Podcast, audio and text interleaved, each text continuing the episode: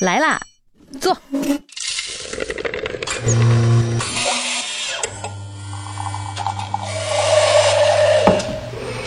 您的半拿铁，请慢用。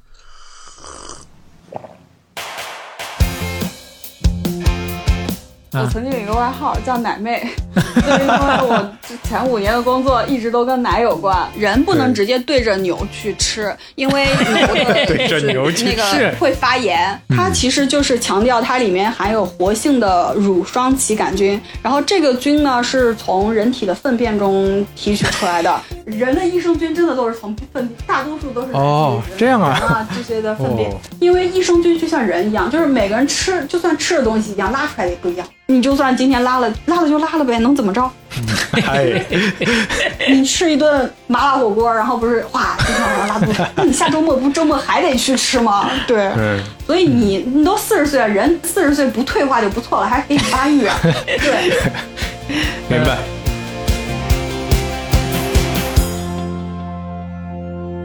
哎呀，今天这一期半打铁稍微有点特殊，所以说呢，我们也不是常规的开场方式，需要特别的介绍一下这一期的性质。哎，对，这这期我们是一个番外篇，然后哎我们特别荣幸请到了一位在食品行业耕耘多年的啊产品经理的朋友啊，这也是我们的听众啊，嗯之前在我们这儿留言啊，非常积极的愿意跟我们分享一下他的行业里的见闻哎，啊，有请啊月月跟大家打声招呼吧。啊，大家好，我是月月。然后我的话是呃学食品、做食品，然后一直又在这个行业。之前呢做过五年的那个乳制品的一个产品经理，基啊本上大家每天喝到的一些奶我都有到接触过，哎嗯，日常经常会被大家问这块儿。对，所以你看，这就是为啥 我们要请月月来，在这个时间点聊一个番外，因为嗯上一期我们咱们刚聊过中国饮料故事第五期，就聊的是乳乳制制品。对对哎，马上我们就请到了专家对我曾。经有一个外号，啊我曾经有一个外号叫奶妹，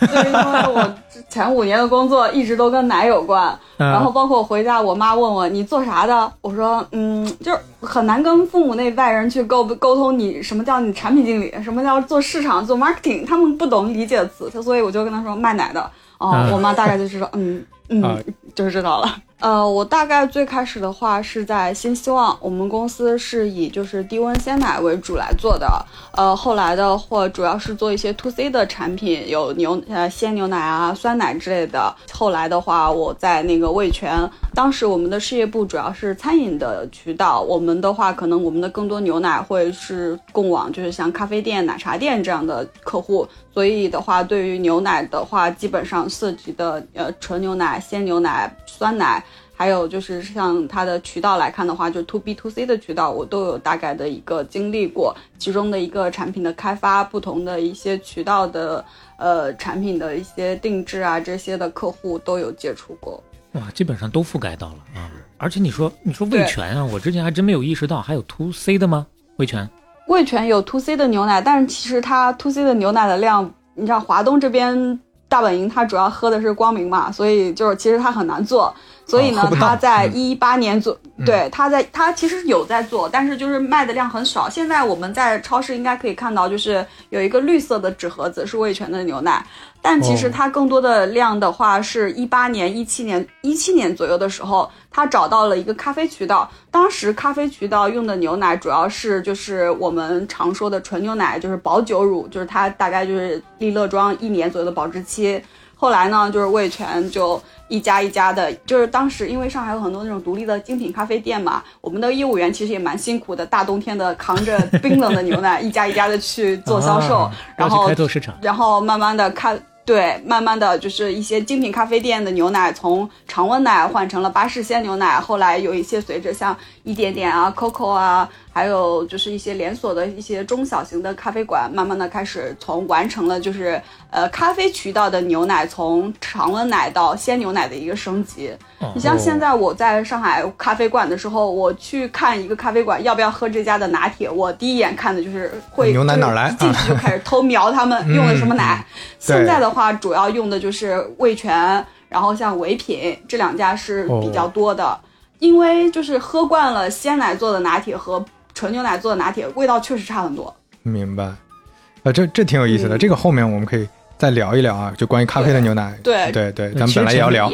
咖啡的牛奶其实也在一直升级嘛，最开始就是保酒乳，然后后来鲜奶，这两年又开始刮起了就是燕麦奶的风，然后去年从那个瑞幸又开始椰奶这样子，对嗯，我觉得这些我们后面都可以慢慢的对对，然后我就哎很蹊跷的都踩到了这些点上，所以我觉得以后可以聊的应该是蛮多的。嗯，好，特别好。哎，那赶在风口浪尖之上，那咱从最基础的开始问呗，好吧？，来，咱们第一个问题其实就是之前也在那个第五集里聊到过啊，就 U UHT 啊高温杀菌乳和巴氏奶，它们的主要区别在哪儿？之前我们就简单讲过，还是挺希望你从内部视角讲讲它们到底有哪些区别，主要是除了杀菌，除了蛋白质，还有什么别的区别吗？嗯啊，哦，好的呀。呃，那我就按照我之前整理的一个逻辑来大概简单说一下。其实呢，呃，UHT 高温杀菌、巴氏杀菌，这是三种杀菌的方式。因为我们今天主要聊的是以生牛乳为原料做的，其实这三种奶的话，在我们业内的话，一般叫它白奶。以具对应的还有花色奶啊之类的，花色奶就是什么香蕉牛奶啊这些的调制乳，嗯然后还有酸奶。今天我们讲白奶，白奶其实就很简单。当我们打开配料表的时候，它唯一的原料配料表只有三个字，就叫生牛乳。不管它是三天的保质期，还是我们看到保质期一年的，就是它真的是没有防腐剂的。这个我可以摸着我的良心说，就是它大家绝所有对可以喝。品牌的啊，就是必须没有防腐剂。对，所有、嗯对它没，它是不可能放防腐剂的。就是你们也讲过，就是利乐砖为什么能够保质期一年，因为它是完全的一个灭菌的状态，它是商业无菌，然后再加上无菌灌装，所以它整个的那个密封在那个纸盒子里面，它是没有细菌的，没有细菌它不可哦。能长出来，它不可能变质，所以商家商家也要考虑成本的呀，他不可能去画蛇添足的再往里面加防腐剂嘛，搞得好像我们食品行业的防腐剂不要钱一样的。啊 是之前就是也是听一个隔壁的博客讲食品的时候，我才意识到防腐剂也是要钱的，还挺贵的这个事情。以前总觉得这玩意儿就是低成本，往里加就完了，真是。后来才知道哦，不是这么回事儿啊。嗯，就是这里真的要感谢，就是那个利乐包装，它真的就是利乐包装的 slogan 叫“利乐保护好品质”。嗯其实它真的，我我个人是觉得它真的给我们的食品的保鲜带来了一个非常质的一个突变。而且我们现在提到的一个白奶，其实它的就是除了就是它配料表特别简单，就是生牛乳，而且它的整个的一个加工过程呢都是纯物理的。比如说我们的脱脂奶，它就是用甩的那种方式，类似于我们洗衣机唰哦把脂肪甩出去，哦这就叫脱脂奶。这也太物理了，这也。对，它是一个纯物理的过程。那嗯为什么说有的蛋有的牛奶蛋白质高，有的牛奶蛋白质低？怎么同样生牛乳怎么都不一样呢？或者是说这个牛可能营养高一点，它的蛋白质就高，它那个牛可能低一点？那怎么样我们保证在工业上标准化的一个蛋白质呢？这个就是一个就是比如说高温蒸发。水分就会出去，那么蛋白质啊、脂肪就会高一点。嗯然后我们觉得，比如说呃脂肪过高呢，我们就把它甩出去一点。其实它这个调整的过程都是物理性质的，哦，它不会涉及到化学，更不会去加一些乱七八糟的什么那个什么防腐剂啊，这个剂那个剂的，这个基本上是不存在的。所以我个人是非常。对我个人是非常要喝牛奶的，就是我自己本身就是一个饮奶大户。其实我自己来讲的话，酸奶我都喝的比较少。嗯，是奶妹不能就是我真的觉得大牛奶是大自然给人类的一个非常好的礼物。嗯，呃，咱们说回来，就是这三个嗯奶的区别，那就从杀菌工艺开始讲的话，可能主要是什么区别呢？对你刚才不是还讲了一个啊叫做商业无菌这个概念啊？对我们来说可能也稍微有点陌生，顺便也可以把这个概念再来普及一下。它杀菌工艺的话，就是三种，主要的一个区别就是温度不一样。像 UHT 它的一个长中文的全称就是超高温消毒法，它一般的话就是在一百三十二度以上。然后巴氏杀菌的话是在七十到九十度左右，其介于中间的话就是我们常说的叫高温杀菌。就是你可以注意到，就是我刚才在描述这个的时候，有一个词叫灭菌和杀菌。嗯杀菌和灭菌其实在我们的工艺上是完全两个概念。灭菌就是指菌是零，就商业意义上的零，当然没有绝对零。然后杀菌就是说我们只是杀了对人体有害的菌。其实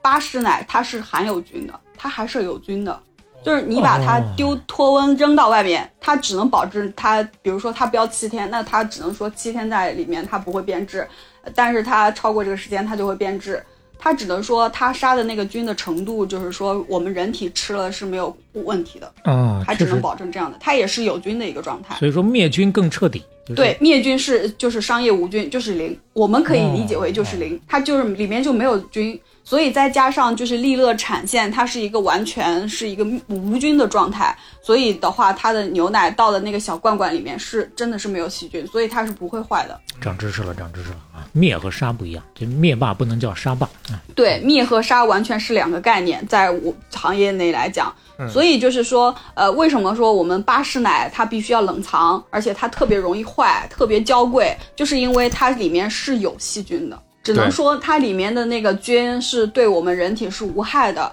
杀菌这个东西，就是它不像是那种靶向性的，好的东西会杀掉，坏的东西其实也会被杀掉。所以就是巴氏杀菌的话，其实它杀了一些致病菌，同时它对比于完全灭菌的牛奶来讲的话，它也保留了一些活性物质的营养，比如说像乳铁蛋白啊、免疫球蛋白之类的，很多就是巴氏杀菌的牛奶，它都会把这个作为自己的一个卖点去讲。但是话说回来，你怎么就能确定？你比如说我这个温度杀菌，我杀掉的就都是致病的，留下的就都是好的呢？这个的话，就是它在工业上面是有一个标准，就是什么是巴氏杀菌法，它达到的一个就是出厂的标准，比如说呃它的有害菌，呃需要检测的一些有害菌，然后必须是低于什么什么样的一个状态的，这个每批的一个出厂都会有厂。检测，然后这个厂、就是它牛奶是这样的，你一生产下了产线，工厂里面会有一个检测，然后你这个检测的这个所有的结果，包括那个质检报告，会随着这些渠道去流通到达，就是有可能到不了我们消费者，但是像渠道，比如说咖啡店的店主啊、超市的这些渠道，他们都会收到的。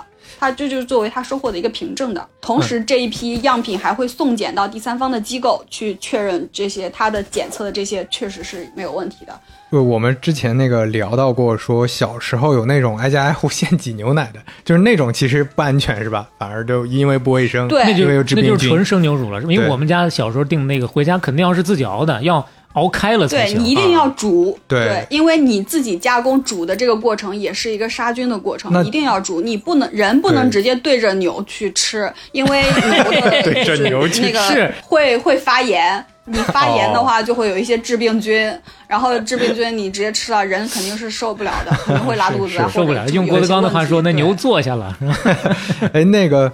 对呃所以这个温度就其实你让水沸腾的温度已经是跟高温杀菌差不多了，就跟那个对高温杀菌乳差不多的对，温度对。是第二个嗯温度对对带，对对的，它已经超越了巴氏杀菌了。嗯，那我我们接下来就还是想听你讲一讲，就这三个最后杀完之后啊，它们有什么区别？嗯，他们杀完了之后呢，就是对应的产品呢，分别有三个不同的名字。UHT 对应的就是我们在产品的包装小盒子上面，它会有三个大字叫纯牛奶。然后巴氏杀菌的话，对应的叫鲜牛奶。高温杀菌乳呢，其实它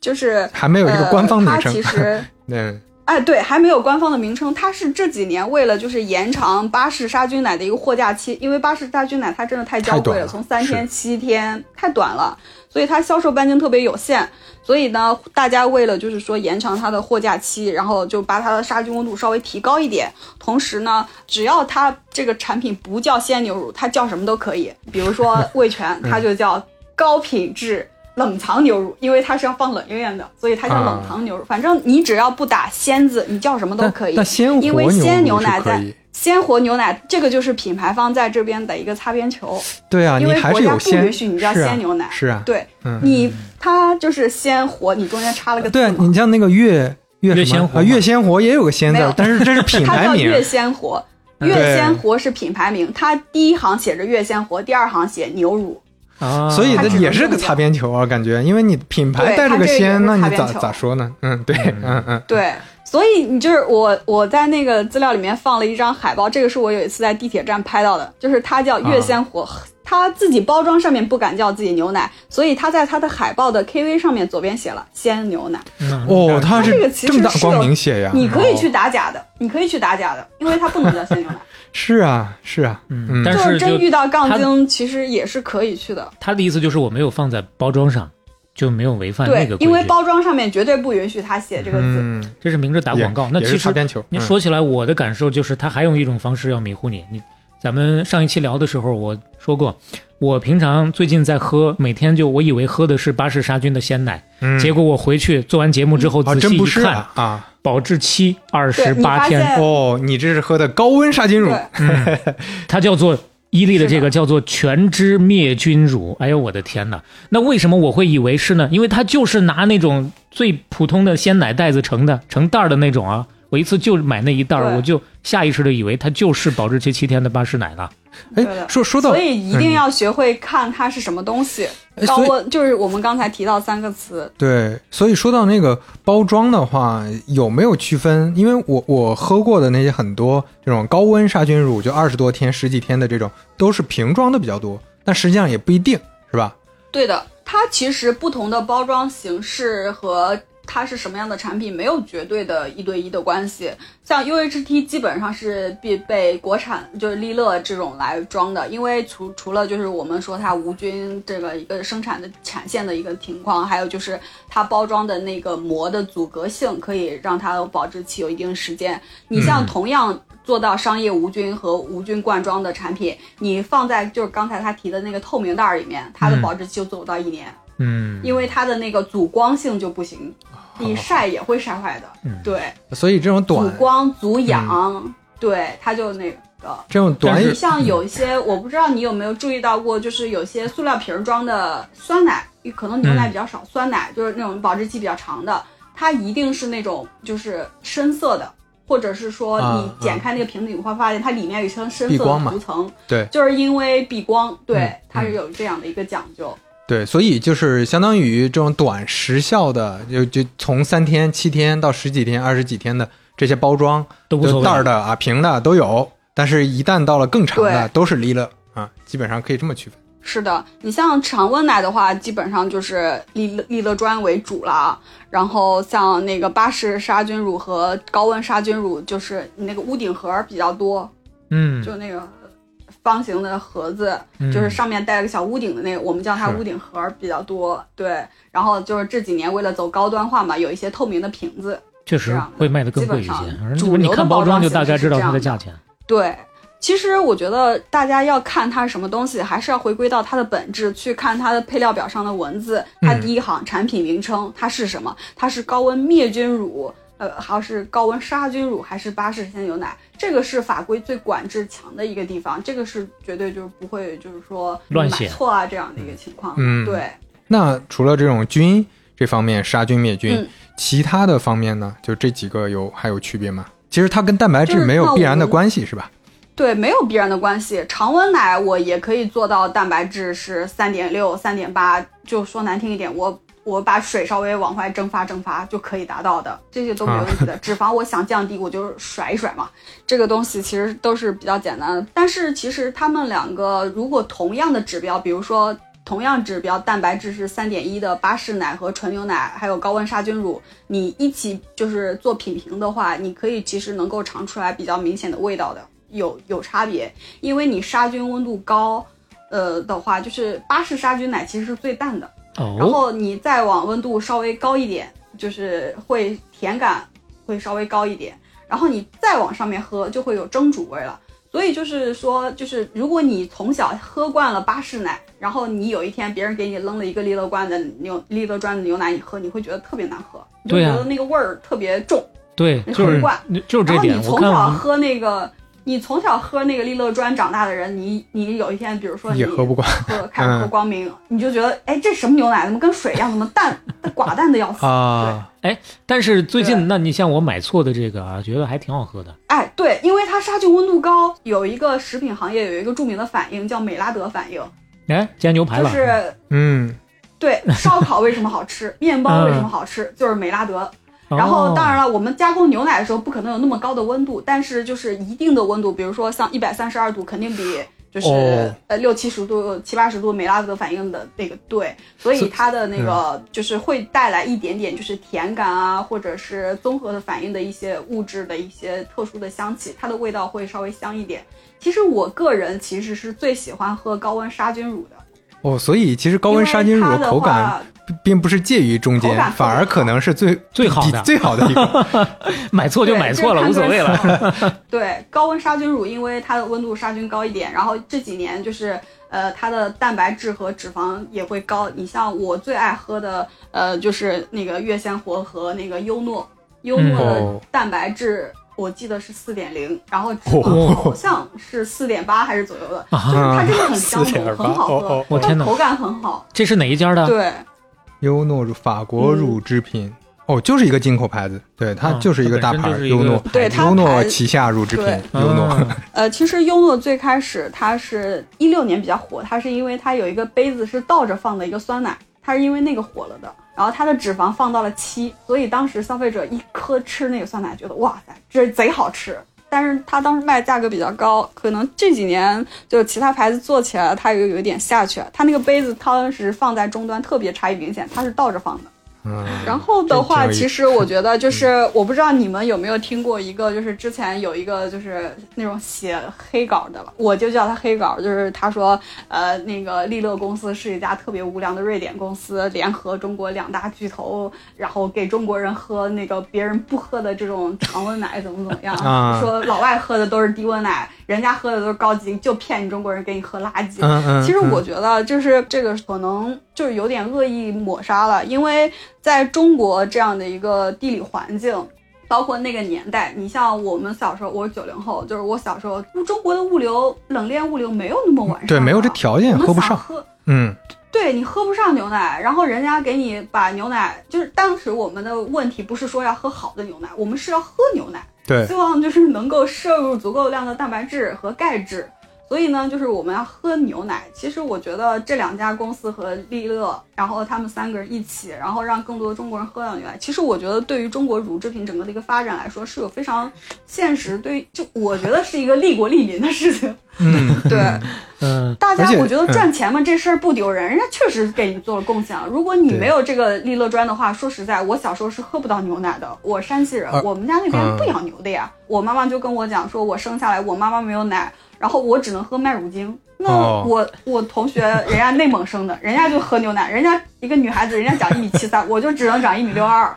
这就这已经开始带货了啊 啊！而且你你到了，确实到了三四线城市，到了那个镇子上、村子里，确实条件会会差一点，尤其冷链嘛。对，现在你说冷链对还好，但那个时候确实没有冷链。哎，那我想到一个事儿啊哪有冷链？嗯嗯，说到这个到底牛奶的质量好坏的问题，之前嗯会听一个说法，没有验证过，说嗯只有最好的奶才能拿去做酸奶，会有这种说法吗？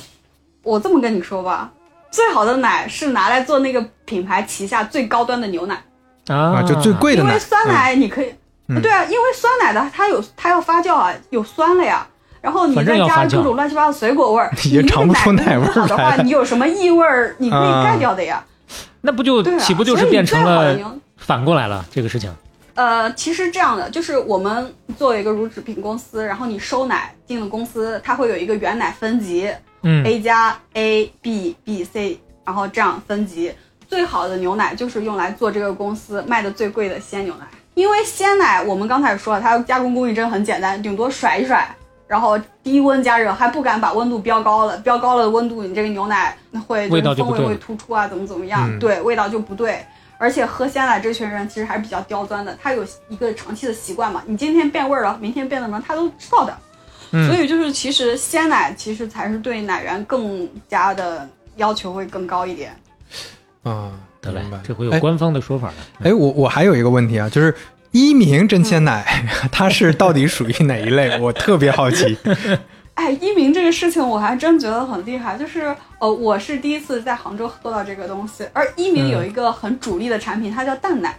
对。对啊。嗯。它，好像是温州当地的一个东西，温州他们就是本地企业，对，我嗯呃，这个蛋奶的话，我们从行业标准来讲的话，它不属于白奶，它是属于花色奶，它就是在、呃牛奶基础上加了鸡蛋的，我不知道它具体加的啥，应该就是蛋黄吧，对。或者蛋白蛋液。对我们工业有无菌蛋液，可以直接加进去，然后做一个把它再做鸡蛋风味的牛奶嗯对。稳定的一个乳化体系，对、嗯。我们叫一个稳定的乳化体系。然后这样的话就是来喝，它就是一鸣的蛋奶有两条线，一个是蛋奶，它是调制乳。还有一个是饮料。它们两个主要区别就是蛋白质含量不一样，蛋奶的蛋白质五绝对是在两点三以上，因为这是航标。然后那个调饮品的那个就是那个大桶的那个，你去店里面，你跟他要一杯，他会拿着杯子给你倒。对，大桶的那个是饮品，它那个是饮料，就是蛋白质没有达到二点三。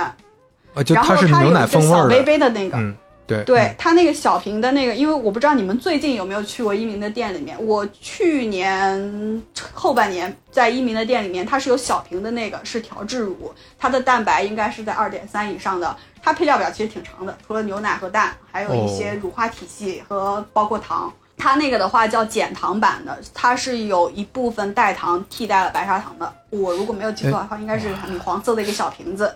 那个小瓶不便宜。那它的牛奶都是 UHT 吗？还是它也有鲜牛奶或者那个高温杀菌乳？它有鲜奶的。其实一鸣作为一家比较有积淀的一个公司，它的产品线其实挺丰富的。它有鲜奶，有调制乳，有酸奶。而且一鸣的酸奶，我觉得非常的中国人做的酸奶，因为它的酸奶叫温酸奶。它的酸奶是你在门店里面，它可以给你加热，你可以喝温的，因为中国人不吃凉的。我妈从小就很反对我吃冰的酸奶，她一定就是说，比如说你计划今天中午吃酸奶，她提前早上就给你拿出来放在外面，她要回回温。我们要讲中医理论的，对，所以我就觉得一鸣做的那个酸奶，它是中国人的酸奶，它要温酸奶。哦，这样，哦，这挺有意思。这就是它真鲜奶吧存在的意义，任何东西都可以给你加热。那它的主打的蛋奶啊、枣奶啊，还有它的鲜奶，其实也都是巴氏的吗？就巴士为基础的吗？还是应该都是巴士为基础的。那营养价值呢？咱们说到说到。营养价值的话，其实我个人觉得，就是你长期喝巴氏奶和长期喝低温奶的的那个 UHT 奶奶的人绝对是不一样的。因为巴氏奶我们刚才也说了嘛，就是它的一些，比如说像呃那个活性的乳铁蛋白、免疫球蛋白，然后这些乳过氧化氢酶是远高于长 UHT 牛奶的。哦，就是这些活性物质它不帮不不光包括一些菌，就还有各种各样的一些。哦，物质牛奶里面是没有菌的，牛奶里面是没有益生菌的，就是我们就抛开菌不谈，就靠就是营养物质了，就是它会有一些活性的营养物质，像乳铁蛋白、乳过氧化氢酶、免疫球蛋白。嗯，就是其实我们这么说吧，就是我曾经问过他们，我说你觉得就是说喝巴氏奶和 UHT 会有什么区别吗？其实短期来看的话不会有什么区别的，但可能就是长期，比如说这个人喝了一辈子巴氏奶和那个。人喝了一辈子 UHT 奶，就是巴氏奶的，可能就是它的免疫力会稍微好一点。但是人营养啊、健康啊这种东西，人是没有参照物的，而且人的健康、生老病死是有很多东西多维度去决定的。所以我觉得只能说当下的话，我们喝的这一杯巴氏奶里面，确实能够数据化的看到比 UH 多了这么多的活性的一些营养物质。只能是这么说，就是我的理解，就是说我们喝牛奶的话，其实我们一定要明白一点，就是说我们的目标就是喝牛奶是为了获取里面的蛋白质和钙，还有一些维生素。我们更重要的事情是喝牛奶本身，然后包括就是最新出台的那个二零二零二二版本的中国膳食指南，建议我们每个成年人要喝三百到五百克的牛奶。对，然后这个其实就是说，这个一定是一件长久持久的事情，所以我们说你一定要是每天去喝。然后你的身体啊，什么什么综合，你才能够长高，这才有用啊！不是说三天，对，才能有用。其实更多的就是还是要去长期坚持这件事情。其实你具体就是比如说你今天出差了，然后哎没没买到鲜奶，那你就喝个常温奶没什么区别。就听起来坚持比选品种更重要啊！先坚持，然后品种上当然有条件就巴氏奶。而且你喝巴氏奶的话，最好就是喝当地的。就喝当地的牌子，比如说在北京喝那个光明，不喝三元，然后在上海啦，那我们就要喝光明。嗯，然后你可能就去像一些呃，我之前在新希望嘛，因为新希望的整个的一个扩张策略就是收购地方乳企。那我去苏州我就喝的是双喜，去杭州我喝的双峰。我不知道你们 有没有喝到双峰？双峰可能我们酸奶喝的会相对更多一些吧。对，因为新希望特别喜欢做酸奶，反正就是每个地区都有它当地的品牌，呃，预算足够就买好一点的嘛。这个我觉得预算就是平常一点的，你就买平常一点，这个没没有太大影响的。你像大一点的品牌，像光明下面他们的一些鲜牛奶，它的价格一升，我们按一升算好嘞，它有些低端一点，比如说蛋白质在三点一左右的，它其实你有的时候打折十块钱左右就能买到一升。然后你像哦它旗下的那个娟山奶牛产的那个叫智优系列，可能一升就要卖到三十块钱，呃甚至在比如说你去欧莱买，它不打折的时候可能要三十七块钱一升这样子的。娟山奶牛是身娟山奶牛，它娟哦是品类它其实就是产奶的牛，主要的有娟山牛和赫斯坦奶牛。赫斯坦奶牛呢，就是我们常常说的那个黑白大花奶牛。我们基本上平时喝到的牛奶都是这玩意儿产的，然后少部分的话是娟山奶产的，然后还有一些的话就是你可能会喝到水牛奶，嗯，对，水牛奶，水牛也可以是吧？其实对，水牛奶也可以，而且水牛奶的话，就是它本身产出来的奶的话，它的甜感就会更足。所以就是水牛奶有一个特别好玩的牌子，它叫吃甘蔗长大的水牛奶，就是它不需要往里面搁糖，它就像旺仔牛奶一样甜。就带甜哦，这么甜我的它天哪物种本身哦，对，这有意思。就是其实大家没有没有必要，就是觉得就是说这个甜那肯定就是加糖了，那个保质期长就是搁防腐剂了，这个 Q 弹那就是搁胶了。其实有的时候食品工业嗯就这些东西也要钱，他不会去乱搁那些哎东西。感觉你在放添加剂你在 Q 雪糕，你在其实有的时候食品也挺简，其实食品也挺简单的，就是我们能够通过物理去调整的，就基本上就可以做到的，就是大家会那个就直接喝就可以了。你说物理调整，刚不是说甩那个脂肪嘛，对吧？嗯，呃，它那个脂肪，那到底说我是高点儿好呢，还是低点儿好呢？就全对全脂脱脂这个，除了说你减肥有用，其他还有别的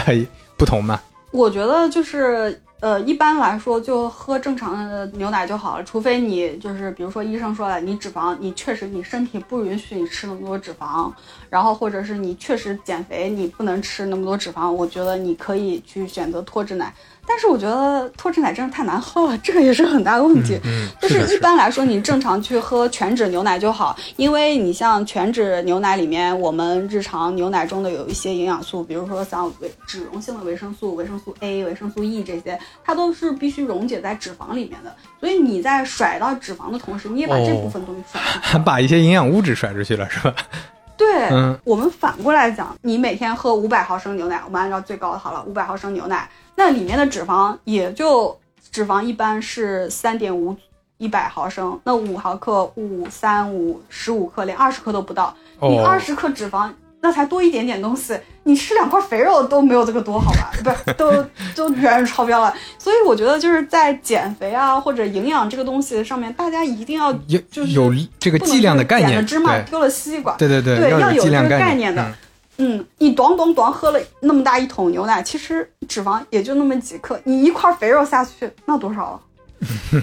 就是包括你一口芝士，那个脂肪是什么样的概念？包括你一口奶茶那个奶盖，那是奶油哦。所以说脱脂这个事情就没有其他意义了。那像之前聊起来的时候，刘飞也说过那个舒化奶那种的啊，哦无乳糖的，零乳糖，对，嗯这个零乳糖呢，就还是这个其实就是因为有、有价值，因为有些人他确实乳糖不耐，就是他不能喝乳糖，他乳糖过敏。而且我看到有一些就是为了让你喝无乳糖的这种牛奶的话，他告诉你中国人百分之七十五都乳糖不耐。有这样的数据，但是嗯我自己从我自己个人的一个经历，包括有一些我也跟做临床啊、营养啊这些人聊过，就是其实零乳糖这个概念呢，就是不是就是乳糖不耐这个概念呢，就是为什么会乳糖不耐，就是是不是可以培养？大家给的反馈就是它是可以培养的，多喝就行了。你比如说，呃，而且你要给自己一个身体的一个适应的过程。比如说你，我们建议不是每天牛奶喝三百到五百毫升嘛？嗯然后你觉得你喝这个量的话，你肚子确实咕噜咕噜不舒服，对吧？那你今天就喝五十毫升，然后你喝个三五天，然后觉得嗯好像身体适应了，然后那你再慢慢嗯往上加，去慢慢的去培养。其实还有一个问题就是乳糖不耐，你会发现就是说，在我们父母那一代人里面，他们好像乳糖不耐的比我们这一代的人会多得多得多。然后这个是一个做了父母的人跟我讲的，就是一个八零后的啊，不是一个七零后的大叔，他跟我聊过，他说我们这一代人乳糖不耐特别多，但是我发现我们家小孩这一代人好像乳糖不耐的没有那么多。然后我就跟他说，我说因为你们家小孩从小你就给他喝牛奶啊，嗯，它的整个的一个生长发育，它就身体是在慢慢的适应的。其实我觉得我们的身体其实真的是还蛮厉害的，它是一个动态的，它可以自我调节。你像我们父母小的时候，他们整个从小生长过来是没有牛奶的，可能到了他们四十岁，然后生活物质条件好了，才开始喝牛奶。他们从小的这个味觉的整个的一个消化道里面是没有就是这块消化的东西的。嗯，这个酶，对，是没有这个酶的，所以你你都四十岁了，人四十岁不退化就不错了，还可以发育啊，所以就是他，就就所以就是说他不耐，然后是是存在这个问题的，所以给父母就是你们舒舒化奶都是送父母的，啊，小朋友有几个喝舒化奶的？对，小朋友的话，你从小断了母乳之后，小就一点一点喂他牛奶嘛，然后你这个整个的一个消化道就你的酶啊，这个它就是会适应的。在乳糖不耐的边缘，要疯狂的试探一下，才能锻炼出耐受对，力。反正我自己有的时候也会有这种感觉，就是如果我换了牛奶，可能就是比如说今天喝的比较多，然后会有一点点问题，就是觉得咕噜咕噜的。但是我觉得我就直接把它忽略掉了，就是我觉得人体其实它有一个自我调节的一个功能，嗯，就不用太把它当回事儿。嗯，你就算今天拉了，拉了就拉了呗，能怎么着？你吃一顿麻辣火锅，然后不是哗，今天晚上拉肚子，那你下周末不周末还得去吃吗？对，嗯，那咱们最后总结一下，你你会感觉给大家选牛奶的话有哪些建议？其实我个人的一个建议就是，我们刚才也说嘛，就是喝牛奶本身是最重要的，所以你要坚持。所以呢，我觉得首先我们考虑的就是性价比，因为每天喝三百到五百克也不是一个小的金额嘛。所以我自己可习惯就是去超市，什么打折买什么。嗯，就买大罐的一升的那种，相对更合算一些吧。啊对，大包一升的可，然后你喝完一定要赶紧放到冰箱里，然后尽量在两天之内把一升给消耗掉。包括保质期十几二十天的那种。对，尽量提前喝，因为打开了之后，我们刚才说了嘛，它是有菌的，你打开之后就算放冷藏，它也容易变质，所以打开了之后就尽量把它两天之内把它喝掉。然后的话，就是还有一个就是我们要买大牌的牛奶，当地的你也要买正规的厂家，这个就是你只要有大牌正规的厂家，你的产品的质量和安全才是有保障的。你有的时候买一些犄角旮旯的牌子都没有的这种东西，说实在的，你今天回家拉了肚子，你都不知道去找谁去。第三个就是你要那个买靠谱的渠道，比如说你买牛奶，尤其是低温奶，它必须要靠冷链，它脱温了之后就很容易变质。像全家便利店啊，呃正经的超市，它的整个的一个物流体系是比较完善的，它的嗯牛奶的保鲜就会做得更好一点。比就是比如说我今天可能在路边看到，啊那个边外面摆了个摊儿，在那边啊巴氏鲜牛奶打折处理了啊，买二送一这种，啊就是它很容易变质的，尤其是这个摊儿，哦，因为有卖的时候都没有冷链保存了都。对，因为冷链，呃，门店来讲寸土寸金，哪有那么多地方给嗯，你放？又比如说他今天进货进多了，然后马上临保质期了，又要处理掉，他可能就在外面支个摊儿，在外面放了半天，那有可能就会变质了。哎呀，这就是是奶啊，关于牛奶、牛奶鲜牛奶这鲜牛奶的这这一些个事儿挂啊，嗯。嗯，接下来咱们就嗯。聊聊酸奶，就就还是之前说的那个啊酸奶啊、发酵类的乳酸菌饮料和调配类的乳酸菌饮料等等这些，它们之间是什么关系？咱们也简单说一说。就因为之前我会感觉发酵类的可能很多，因为它也不含活性菌了嘛，它也是无菌的嘛，嗯，所以以为它可能就没有什么营养价值。但这个就也想听你从行行业内的视角解释一下啊。就是你刚才其实是提到了四个品类，在我们这里面会讲到，一个是发酵乳，一个是酸奶，一个是乳酸菌饮料，还有一个是调配乳酸菌饮料。对，这四个的话，就是前两个它是酸奶，是发酵乳也好，酸奶也好，就是我们从配料表来看的话，它第一个是奶，然后才是水，后面那两个哎它配料表发发酵乳不是酸奶是吗？这个像这个发？酵乳和酸奶其实它差不多是一个东西。只是因为它的菌种的使用的不同，所以在法规上面会做一个区分。发酵乳的使用的菌可能会更丰富一点，然后酸奶的话就只能使用两种菌，一个叫那个保加利亚乳杆菌和嗜热链球菌。哦，酸奶是严格只能用这两种菌发酵出来才叫酸奶，他们俩做出来的这个酸奶就类似于我们小时候吃那个老酸奶，就那种很简单的就风味。然后其实它就是个菌种的区别。然后随着就是人类对益生菌不断的了解，然后我们现在发生了更多的菌。有些菌其实益生菌是一个非常复杂的东西，有些菌是产酸的，有些菌是产黏的。就是哦你那个固态的那个酸奶，就是因为里面那个就是粘度很高那种一块儿一块儿的那个。嗯，对啊，对啊对，它就是因为里面产那种黏的糊的东西比较少，然后就不会拉丝。有些酸奶发有 就是有些益生菌它发酵出来的物质是能拉丝的，所以你有的时候打开一瓶酸奶，你然后还挑了个丝儿，你就不用觉得这个不健康或者坏了怎么怎么样，就是它那益生菌选的，它就是那种产那种拉丝儿的啊。它就是不同的益生菌产的东西不一样，除了我们能感知到的酸度啊，还有拉不拉丝这种，还有就是各个风味的东西。因为益生菌就像人一样，就是每个人吃就算吃的东西一样，拉出来的也不一样。哎，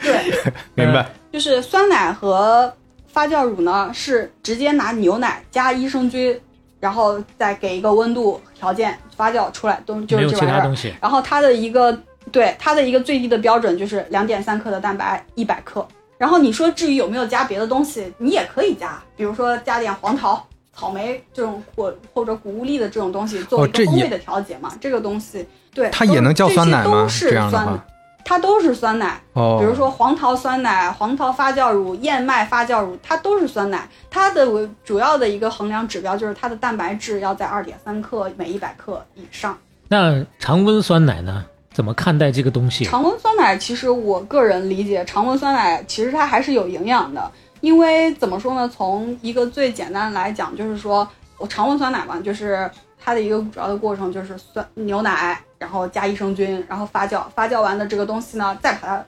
那个杀一次菌，然后到达到那个商业无菌的状态，然后无菌了之后再把它灌装，这就是常温酸奶。那常温酸奶它的话，其实经过这个发酵的过程，它的营养物质会更加的丰富，而且是小分子。因为发酵，我不知道你们对它的理解，其实对我来理解的话，就是发酵就是益生菌去帮你把它消化了一遍，它把一些大分子代谢成小分子，然后通过益生菌的话，会产生更丰富的一些物质。从一定意义上来讲，它的营养会更加的丰富，而且更容易去吸收。同时，对于我们刚才提到乳糖不耐的人来讲的话，因为乳糖都被代谢没了嘛，它是主要发酵的一个原料，然后就是它其实是更加友好的。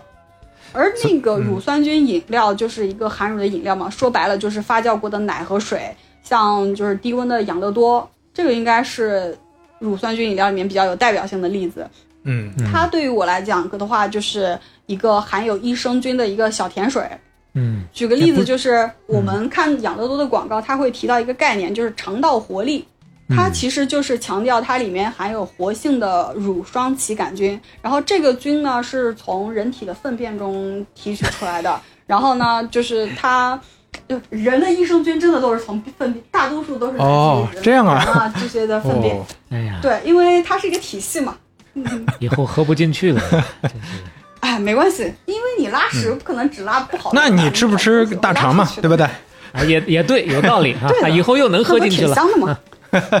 哎，是的，那个乳霜歧杆菌呢，就是它能够，就是它是一个比较有体感的菌，就是你喝进去之后，你就会感觉到肠道蠕动的比较快，所以对于不管是从临床来看的话，还是就是一养乐多卖了这么多年，就是它的一个真实的体验都是有目共睹的。嗯，哎呀，但它为什么要搞那么甜呢？说它的那个含糖量是等量的可口可乐还要多百分之五十呢。这里面就有一个故事，这个是我上大学第一课我们老师给我讲的故事。第一课呀？第一课，嗯，当时我们老师跟我们讲过一个故事，就是在很多很多年前的日本，当时大家做养乐多，然后呢，为了让，其实养乐多当时的老板呢说，我是一个有远见的公司，我不仅要赚当下的钱，我还要赚未来的钱。嗯，怎么样赚未来的钱呢？就是把当下的小朋友全部抓住，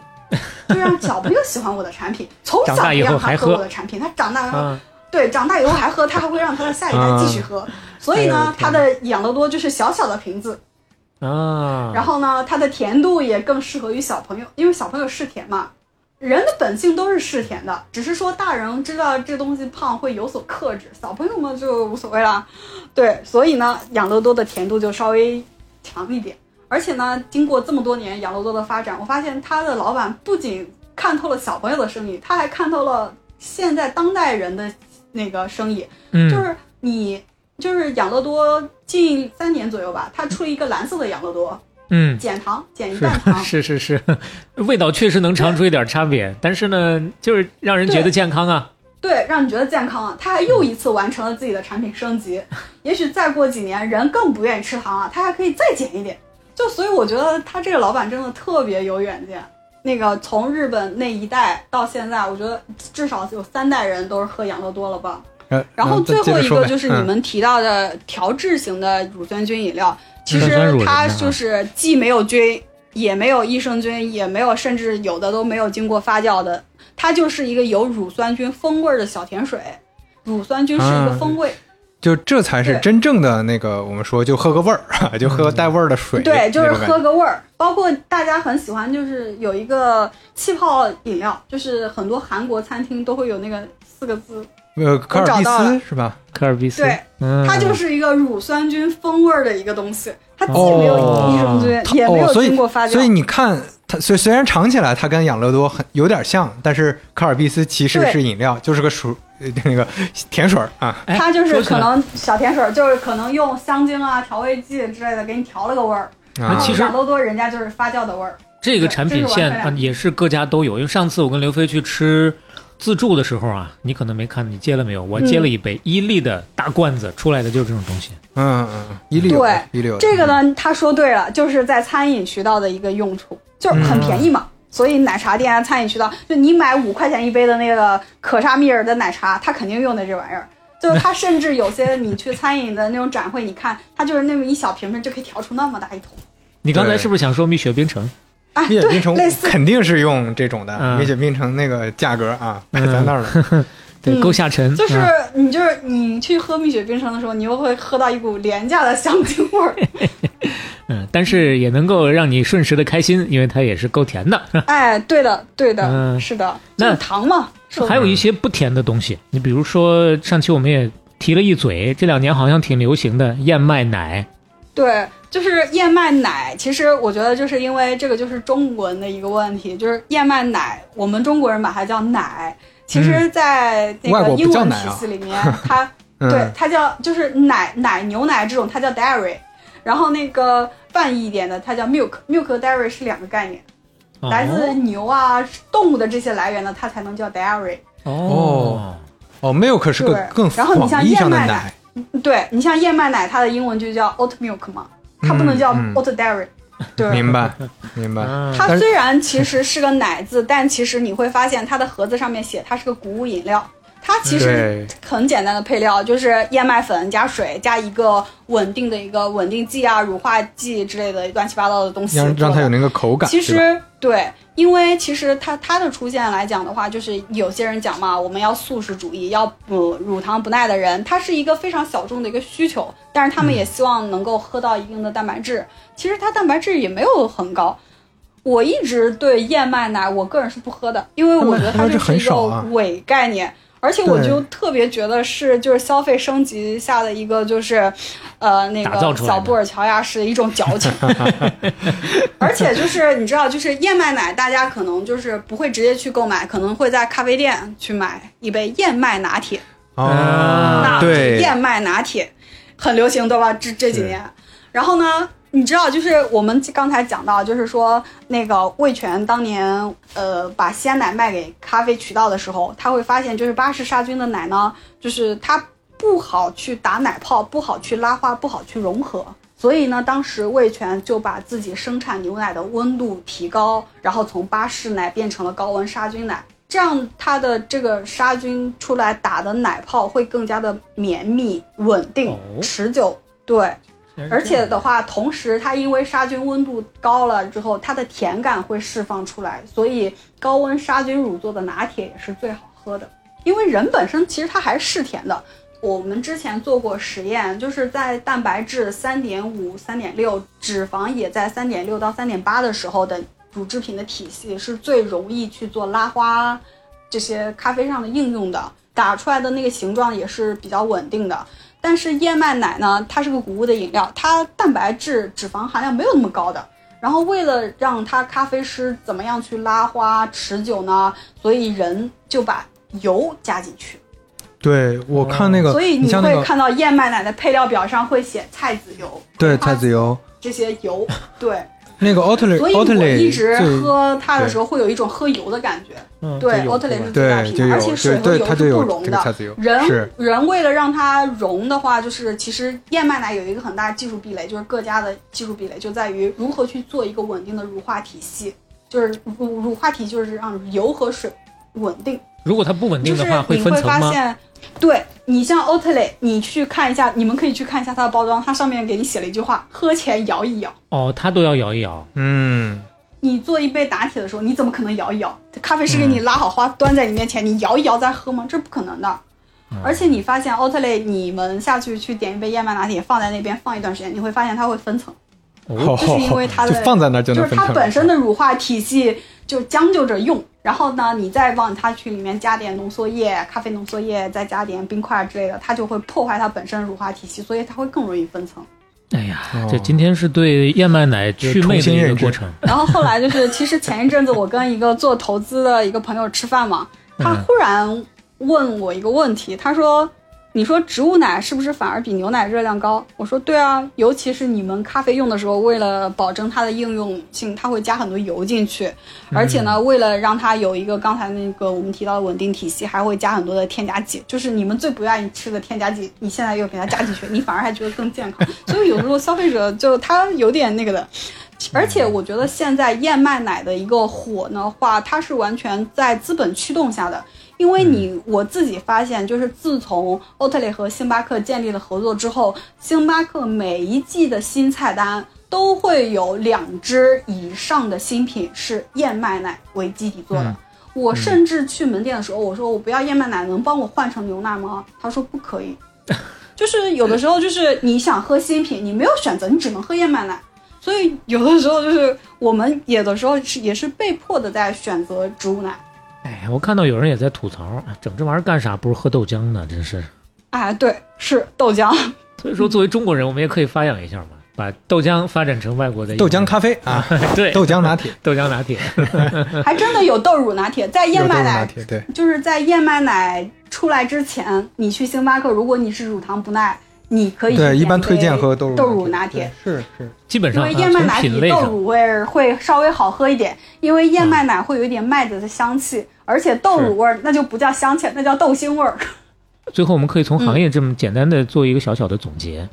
从行业的角度，其实你刚刚也讲了，总体上嗯你是不是觉得大企业其实没有那么多的所谓的原罪？因为你像你说到利乐，说到蒙牛、伊利这两家，首先是为我们能够喝到更多的奶做贡献，然后有没有对行业的进步做贡献呢？还是拖后腿呢？我觉得他们在为行业的进步做贡献。首先，我觉得有两点吧，一个就是你们觉得他他们的原罪论，其实我一直不认同这个原罪的概念。我觉得作为我个人，或者是我觉得大家应该有的是一种感恩，因为对于食品工业来讲的话，我们更在乎的是标准化和安全。嗯，然后如果没有这个利乐线，没有蒙牛和伊利这样的一个巨头去驱动这件事情的话，我们喝不到那么多安全的牛奶。这个其实是最、最最重要的，让更多的人去喝到牛奶。而且第二个就是，你觉得他们给行业是在拖后腿，还是呃提前进步？其实我这么说吧，其实一个行业技术的进步，一点一点的往前，这个技术的进步是要有很多很多钱的。谁有钱？巨头才有钱。你一个融资，你一个创业的品牌，你自己掏了两百万去创业，你要改变这个行业，你有多少钱去研发新的技术？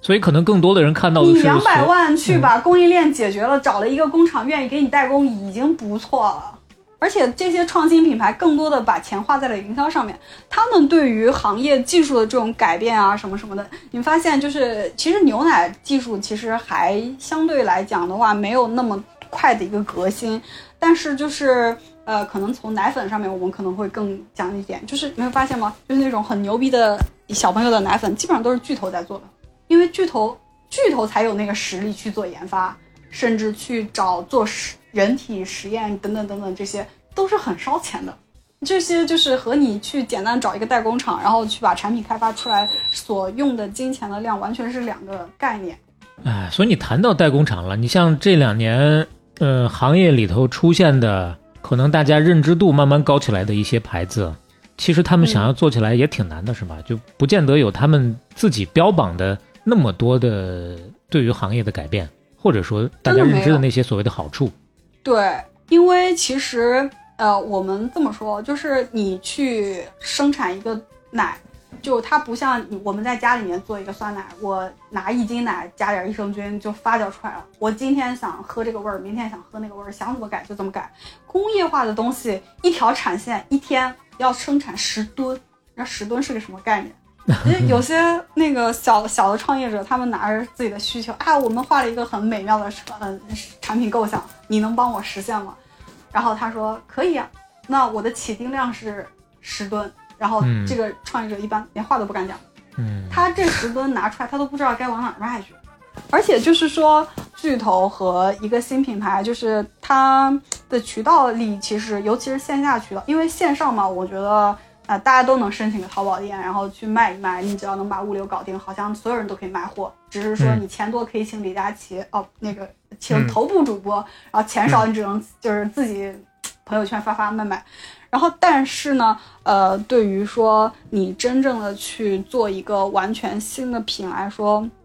你去开发其实不是那么就是说你想怎么样就怎么样的。工业化的东西，它讲究的是低损耗、高效率，他希望的话就是标准，他不喜欢那么多花花肠子的东西。所以我们就觉得，为什么呃，就是大厂可能出新品的概率没有就是小厂那么快，或者是变动的东西多，因为大厂我更加的会去觉得稳定更重要。我今天上这个新品，我想的是我这个新品半年后、一年后，甚至三到五年后它的一个生长情况，而不像小厂这样。我之前接触过一个创业品牌，他说我们创业品牌从来不看长期的，我们就看当下，我就做出来这一批，我能卖爆，我甚至下一批我都不希望跟这批一样。大厂的思路就是我这一批卖爆，那我下一批必须和这批一模一样，这是完全两个思路。我记得前几天好像是说是雀巢还是哪家推出了一款，好像是饮料还是什么东西的，它是讲说它是完全零碳排放的，只有这种能级的企业才能担得起这样的社会责任。呃，这么说吧，就是你没有到企业没有到一定的量级，比如说你确实很有突破性，你这个人特别强大，特别有想法，然后你研究出来一个新的东西，然后你这个东西也确实很好，但是你没有一定的渠道能力，你这个货都铺不出去，你这个产品再好也没有人知道。我们一直很叫嚣，就是比如说你像旺仔牛奶，就是我不知道你们的感觉，就是我最起码我身边的人跟我讲说，哎呀，旺仔牛奶现在不行了，你看我们这一代人都不喝旺仔牛奶了，觉得它不健康，太甜了，怎么怎么样。但是、我告诉你，旺仔牛奶现在一年依然应该也有不到一百亿，应该也有九十多亿的销量，单品哦。嗯，哦，销量呢九十多亿，嗯，你一个产品，就是说，你像旺旺这样的企业，包旺旺、康师傅啊，包括伊利蒙牛这样的企业，它上一个新品，它直接就可以把这个品，就只要他愿意铺，他就能铺到全国各地。你一个新品牌，你连那个全国各地在哪儿你都不知道，所以说只能走，只能打线上。很多时候你线下的渠道不是一个对量级的。很多其实新的消费品品牌都死在了从线上到线下中间。他会嗯发现，他离开了线上之后，他的整个的一个成本结构的体系根本卡不到线下渠道里面。所以说渠道确实很重要，营销渠道。就是我觉得依然还是渠道为王。其实新品牌的入局，其实我觉得的话，对于整个行业来讲是一件好事，因为很多新品牌进来嘛，新品牌进来，它带着资本进来，然后说明它大家都看好这个市场啊。所以就是同时能够给这个非常传统的行业带来新的一些活力，因为你没有这些新品牌去刺激它，给它带来一些危机感，这些老企业也很容易摆烂的。而且大家对它的关注度慢慢的可能也下来了，就对，而且其实产品本身的话，其实没有太大差别，都是一条线上出来的嘛。甚至就是他们那些大厂贴牌的产品，就是我曾经跟我一个朋友开玩笑，你说这几年 新消费品牌特别喜欢讲的一个故事，就是，嗯哎呀，这个什么什么行业不行了，他们生产东西都是垃圾，嗯，我要就是以新的什么什么，我要来撼动这个行业，怎么？结果他转手。就去找了他以前特别看不上那家公司去做的代工。哎，对 甚至因为他自己的势能不够，然后他只能用人家的标品，他连一点点改变都不能。是我我听说过，比如说某什么一头牛啊，好像就用的背后是那个非非常大的国资品牌的那个标品，所以说故事呢该怎么讲怎么讲，事儿该怎么做那是另一套模板了。对，而且其实我在这里边我会强调一点，就是乳制品又是食品品类里面很特殊的一个东西，因为乳乳制品是农业农产品，它的整个这个税啊什么的都跟其他食品不一样的。对农对农产品的逻辑完全不一样。之前我做那手机团购的时候，嗯，你看不同品类里面，农产品是最最难搞的。农产品其实非常供应链这一侧非常重，嗯非常非常重。嗯，而且其实呃新的品牌来讲的话，可能我自己的感觉就是，我觉得他们真的非常擅长做营销，然后他们非常会讲故事，然后他们会带来资本的介入，花起钱来也真的很舍得，就是常说的嘛，烧钱。其实嗯对于行业来讲的话，我觉得就是他们有钱去烧这些概念，其实是好事。他们可以把最初的市场教育做起来，然后大家去把基础的盘子做起来，可能最后还是大厂来收割这个市场吧。最后他们摘果子，就是对前几年有一个老一点的网红叫乐纯，我不知道呃你们会不会有印象，就是就是他应该是一三一四年左右开始起来的一个牌子，他当然最后结局我觉得挺好，他把自己两个亿卖给了可口可乐。哦，然后他最开始呢，就是你想一三年、一四年的时候，当时的酸奶可能价格就在三块钱到六七块钱，算比较贵的了。它当时呢就推出了一款酸奶，它就叫三三三倍酸奶。嗯，然后它的酸奶一罐要卖到十三块钱到十七块钱，就类似于中雪糕和现在的这样的一个价格差。但是我觉得呢，它特别聪明，它的创始人呢把它的酸奶叫三三三倍酸奶。他的说讲的话就是说，我的蛋白质是普通酸奶的三倍，就是酸奶嘛我们刚讲的，只要叫两点三克才叫那个蛋白质才叫就够。标准了，就所以呢，嗯它的对它的酸奶的蛋白质就是十以上。其实它这个工艺也很简单，就是食品行业已经非常成熟的一个，就是滤乳清，就是我们把酸奶那个就是水啊那些噗噗噗噗把它甩出去，所以它固性物会多，所以你打开的时候就特别稠的一块儿。然后消费者觉得说，我虽然花了三倍的钱，但是我也确实得到了三倍更多的东西，它长得特别漂亮，特别高级，像一个甜品，就觉得自己是物超所值的。所以他当时其实卖的还不错，然后所以就是我记得应该也就是二一九年或者二零年的时候吧，他两个亿把自己卖给了可口可乐。对它，其实从我觉得算是这几年消费品里面新品牌做的，我个人非常喜欢的一个案例，就是它叫那个三三三倍酸奶，这个市场教育做的特别好。呃，其实它这个东西的本质呢，就是一个滤乳清的酸奶，就是也就是大家现在可以常常在货架看到的希腊酸奶。然后当他把那个价格拔到十三块钱的时候，像伊利啊、光明啊这些就开始出自己产品了，然后就卖十块钱左右。把这个价格区间算是开拓出来了，并且相对比较成功对的，，而且他把酸奶的高蛋白这个趋势闯出了这条路。你像一三年的时候，大家都知道高蛋白酸奶绝对是未来的一个市场的走向，但是怎么做这个市场教育，怎么让消费者去买单？乐嗯纯非常聪明的用了一个三三三倍酸奶，让大家去接受它。哎，这也是放在营销上的一个特别好的案例啊。对，嗯，今天跟专业的聊就是不一样，嗯有些问题呢，你可以大胆的问，你就可以得到专业的答案，不用对从网上再去辨别到底谁是在忽悠我，到底谁说的更靠谱。是网上信息实在太多了啊。那然后最后就是可能，那我就大概就是有一个小的一个点吧，就是大家可能这几年就很多人都杀进来食品行业做创业，都选择食品的项目，因为大家觉得食品的门槛比较低嘛。就是我可能有一个想法，然后我去找个代工厂把货做出来，找几个网红直播一下卖出去，就好像就完成那么一次创业。但其实我觉得真正能够坚持下来做下去的话，其实门槛还是蛮高的。因为其实整个食品行业就是它的供应链体系已经很成熟了。嗯其实认养一头牛，我记得你们之前分享的数据说，它大概好像是最新的数销售数据，好像一年二十个亿左右吧。其实我的个人的理解就是，我们可以再给它十年啊，甚至五年时间，我们看它是不是还会存在，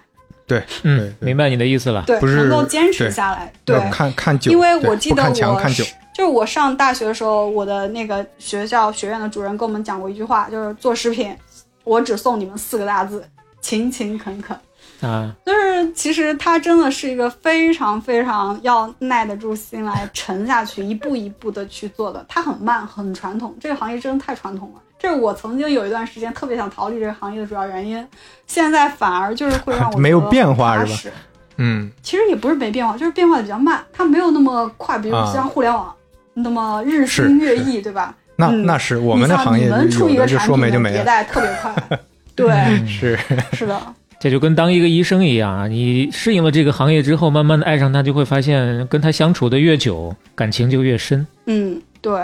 行，哎，特别的感谢月月啊，正儿八感谢经的，客气不客气，我觉得跟你们聊这些，我也蛮开心的。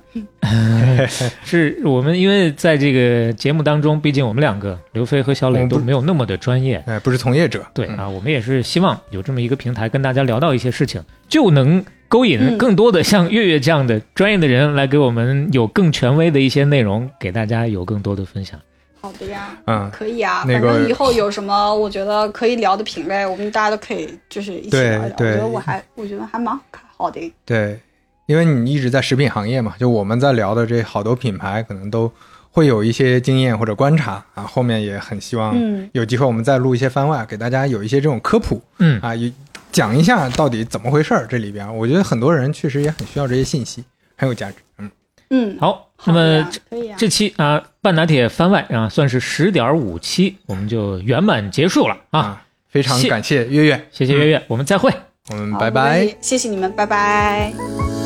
我说姜维，我说姜维，嗯我说姜维，我说姜维，买了六头肉。我说姜维，